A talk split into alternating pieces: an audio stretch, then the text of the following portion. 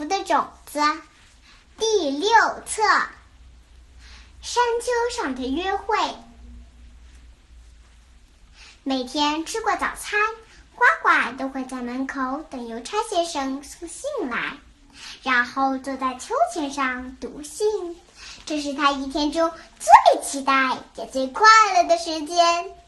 他在的柜子旁边有一个漂亮的，里面装满了信，这些都是玲玲寄给他的。玲玲是呱呱的笔友，她每天都会寄一封信给呱呱，告诉他很多有趣的事情。可是他们从没见过面。呱呱读信的时候，就把玲玲想象成一位美丽漂亮的小姐。玲玲呢，也把呱呱想成一位高大英俊的先生。有一天，玲玲很想见呱呱一面，就写了一张邀请卡，上面是这样写的。呱呱先生，星期日我想邀请你到我家喝茶。当天中午我会在水田中的山丘顶上等你，一定要来哟。玲玲上。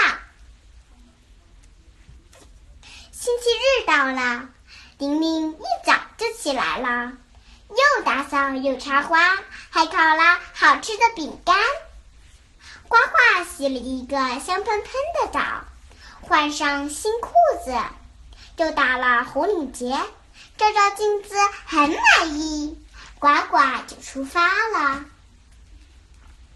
约定的时间快到了，呱呱急急的赶路，玲玲也飞去赴约。玲玲很快的到了山顶，左看右看，却看不到呱呱。这时，呱呱正努力的跳上山去。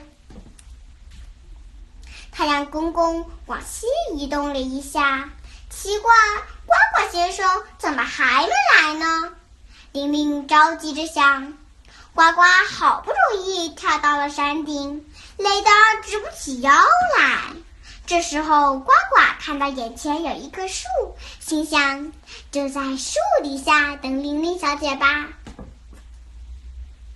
玲玲伸长脖子，看了又看，仍然没看到呱呱的踪影。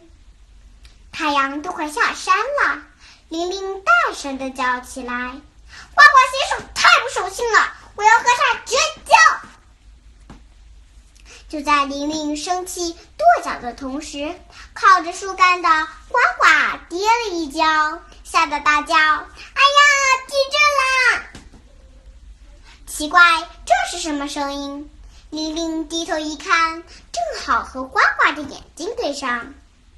你就是呱呱，你就是玲玲，